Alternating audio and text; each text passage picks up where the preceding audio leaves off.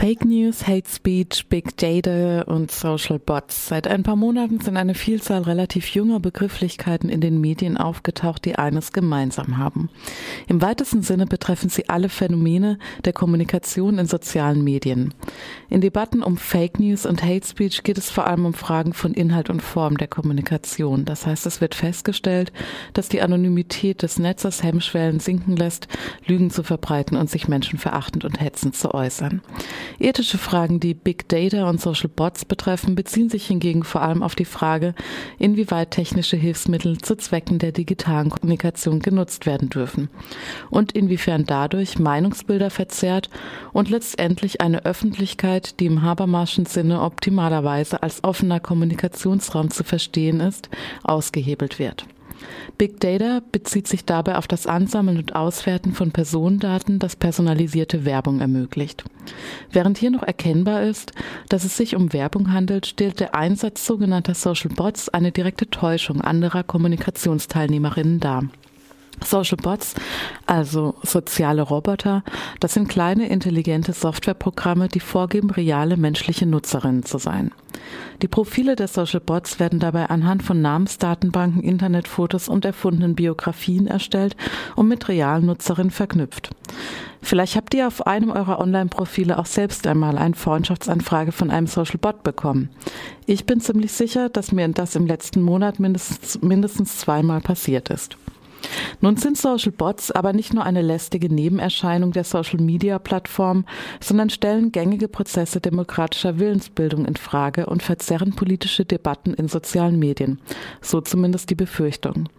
Darüber, wie das nun genau funktioniert und über die Frage, ob die sozialen Roboter nun eine Gefahr für demokratische Prozesse darstellen, haben wir mit dem Politikberater und Blogger Martin Fuchs gesprochen. Du beschäftigst dich mit Social Bots, das ist ja so ein Begriff, mhm. der gerade in den letzten Monaten, vor allem auch während der Trump-Wahl, ähm, so ein bisschen durch die Medien gegeistert ist, wo man aber oft nicht so genau weiß, was sich dahinter verbirgt. Ähm, daher erstmal die Bitte, kannst du uns kurz erklären, was ein Social Bot eigentlich ist? Ein Social Bot ist äh, ein Programm, ein äh, automatisiertes Computerprogramm, was aber den Eindruck erwecken soll, ein menschlicher Nutzer zu sein. Das heißt also, man suggeriert, ein realer Nutzer zu sein, äh, Themen zu setzen, posten, zu twittern, zu Facebook, zu Instagram, aber dahinter steht im Grunde nur ein Computer, der es tut, der ähm, dann auch natürlich, äh, wenn man Zehntausende von diesen Social Bots, eine Social Bot Armee ist, da, damit natürlich auch gewisse dann auch Zugriffs- und Durchgriffsrechte hat und Wahrnehmung hat, weil es extrem viele Menschen dann ähm, mit einem Knopfdruck nur Sachen zum Beispiel twittern können. Zunächst mal noch so eine ähm, eher technische Frage. Wie stelle ich mir überhaupt diese Nachrichten vor, die von den äh, Bots äh, dann getweetet oder auf Facebook ja. gepostet werden? Also können die tatsächlich auf vorherige Kommentare reagieren oder ähm, werden dann einfach irgendwie Nonsenssätze gepostet, die die Diskussion durcheinander bringen? Also wie, wie funktioniert sowas technisch überhaupt in so einer Social-Media-Debatte? Im Grunde können Social Bots eigentlich alles, was Menschen auch können. Also es ist natürlich dann immer der, der Schwierigkeitsgrad oder die, die, die Mittel, die man zur Verfügung hat, wie gut ein Social Bot ist. Ganz einfache Social Bots können zum Beispiel nur andere Tweets retweeten oder können nur auf bestimmte äh, Keywords, die man hat, aufspringen und dann darauf antworten. Es gibt so einen Social Bot, der beobachtet wurde bei Klimaleugnern in den USA. Jeder, der quasi zum Klimawandel getwittert hat, hat automatisch von einem äh, Social Bot Account einen Tweet bekommen, in dem gesagt wurde, es gibt keinen Klimawandel, hier ist die Studie Link. Das ist ein sehr einfacher Bot, der einfach auf ein bestimmtes Wort reagiert und dann antwortet. Der kann dann keine Gespräche führen. Es gibt aber sehr intelligente Social Bots, die können durchaus sehr philosophisch und auch intellektuell hochtrabende Gespräche führen, weil sie einfach gut gefüttert gefüttert wurden, den Deep Learning Mechanismen dahinter stehen, künstliche Intelligenz ähm, dann auch nutzen, die, wo man nicht mehr unterscheiden kann, ob das jetzt das Gespräch ein Mensch führt oder, oder ein Computerprogramm an der Stelle. Da gibt es ganz, ganz unterschiedliche Technologien. Das heißt, das ist ein Phänomen, das verschiedene soziale Medien umfasst oder mit dem verschiedene soziale Medien genutzt werden. Kann man das irgendwie quantifizieren? Also wie viele Social Bots gibt es jetzt eigentlich, wenn ich irgendwie mir so eine ähm, Tweet-Kommunikation beispielsweise anschaue? Muss ich damit rechnen, dass jeder zweite äh, Tweet von einem Social Bot kommt? Oder Gibt es da irgendwie Möglichkeiten heraus? Ja, erstmal, wie kann man es quantifizieren? Und vielleicht die nächste Frage wäre, gibt es Möglichkeiten herauszufinden, was eine Nachricht von einem Social Bot ist? Mhm. Das sind natürlich jetzt sehr viele Fragen, da könnte man stundenlang drüber reden. Ähm, äh, nein, die, die allererste Antwort ist erstmal, dass Bots im Grunde genommen erstmal etwas komplett Normales, Technologisches ist, was die Grundlage auch des jetzigen Internets sind. Zum Beispiel 90 Prozent des Traffics von Google, den Google produziert als größte News-Webseite äh, oder Suchwebseite der Welt, sind mit äh, durch Bots äh, initiiert. Das heißt, damit Google immer neue Webseiten findet und diese neuen Webseiten bewerten kann, wie wichtig sie sind, äh, dann für die äh, Anzeige in der Such, äh, Suche, werden Bots jeden Tag Milliarden von Seiten besuchen und tracken die und schauen, was da Neues gemacht wurde. Das heißt, Bots sind überall im Netz. Also die sind die Grundlage von vielen technologischen Sachen, die wir auch täglich benutzen. Ähm, ähm, und wie viele Social Bots es gibt, also dann diese Sonderform, quasi die in sozialen Netzwerken auftaucht, wo dann Accounts suggerieren, dass sie normaler Nutzer werden, ist schwer zu sagen, weil natürlich die Social Bots immer weiter sind als die Leute, die sie versuchen zu identifizieren und rauszufinden, ob es sich jetzt hier ein normaler Nutzer oder ein, Computer dahinter versteckt. Ähm, aber es gibt so Zahlen, dass man sagt, 20 Prozent der weltweiten Twitter-Nutzer, wir haben ungefähr 320 Millionen Twitter-Nutzer, sind autorisierte Accounts. Was nicht unbedingt bedeuten muss, dass sie Social Bots sind, aber die sind autorisiert betreut und äh, werden dort gemacht.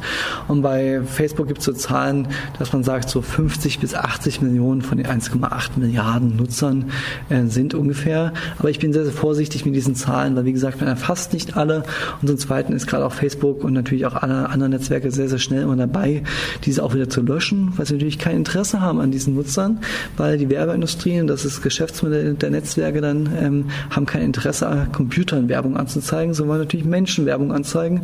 Und damit das Geschäftsmodell aufrechterhalten werden kann, müssen all diese Fake-Accounts, Social Bots natürlich gelöscht werden. Die Angst ist ja jetzt, dass ähm, Social Bots Wahlen beeinflussen können, mal überspitzt formuliert. Oder bei den Wahlen in den USA jetzt im November wurde das ja auch diskutiert, inwieweit ähm, das Internet in Anführungszeichen generell Einfluss hat und dann im Speziellen auch die Social Bots.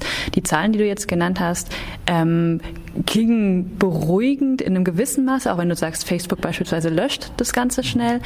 Ähm, jetzt die Frage, welchen Einfluss jetzt quantitativ können denn Social Bots überhaupt haben? Wie viele Nutzer sehen die letztlich, wenn es um Wahlanalysen oder Wahldebatten geht? Ja, das ist jetzt natürlich die große Schwierigkeit, das rauszufinden. Also es gab den schlauen Satz von Professor Helbing von der ETH Zürich, der sagt, wir alle wissen, dass Social Bots wie Doping sind. Es ist irgendwie gefährlich. Wir haben irgendwie den Eindruck, dass es gefährlich ist, aber wir können sehr, sehr schwer nachweisen, welchen Einfluss es wirklich hat.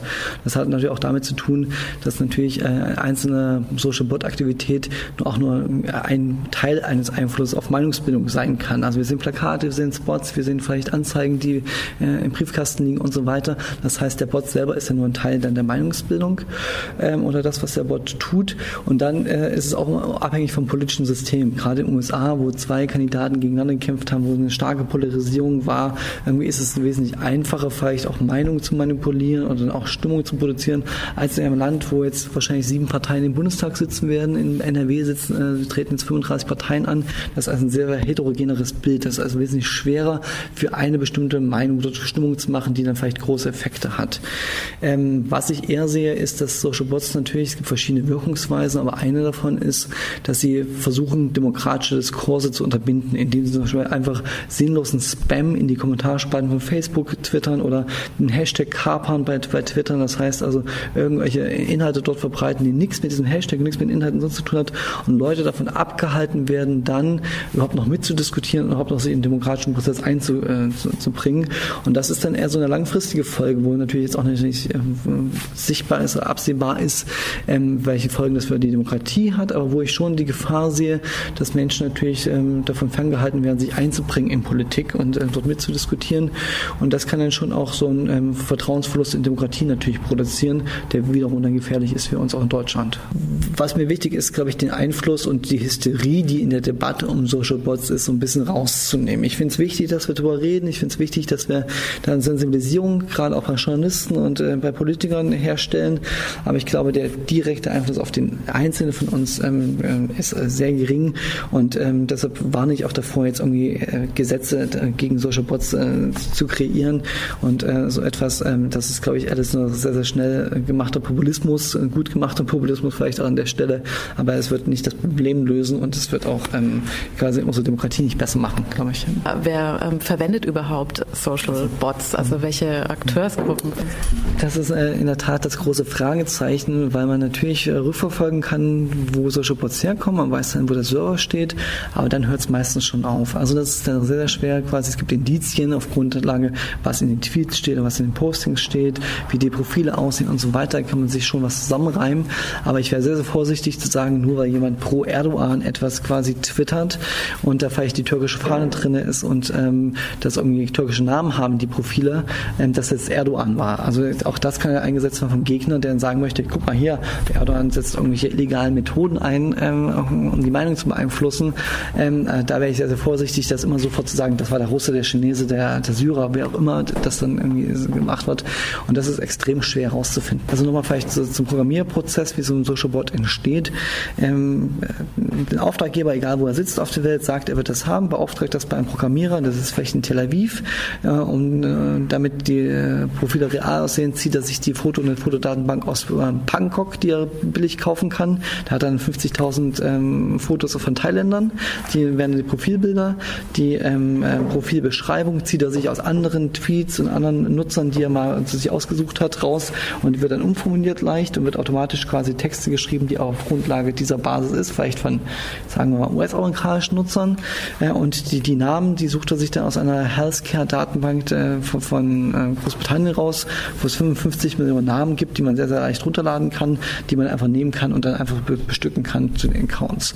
Das heißt, es ist ein komplett globales Business, wo man überhaupt nicht mehr dann sagen kann, okay, wer ist denn der Ersteller, wo kommt es her, wo ist es eingespeist, das ist extrem schwer nachzuweisen. So, und, ähm, und das macht es dann auch so gefährlich, wie, wie, wie dieser Dopingspruch dann auch zeigt, dass man irgendwie weiß, es gibt ja Effekte und es, es gibt ja irgendwie auch Wirkungsmechanismen, aber wer es gemacht hat und von wo es kommt, das ist, glaube ich, fast noch die größte Gefahr, dass man so eine Unsicherheit quasi generiert, weil es könnte jeder gewesen sein und von welcher Ecke es kommt, dass nicht mehr die äh, Zuordnung realisiert werden kann.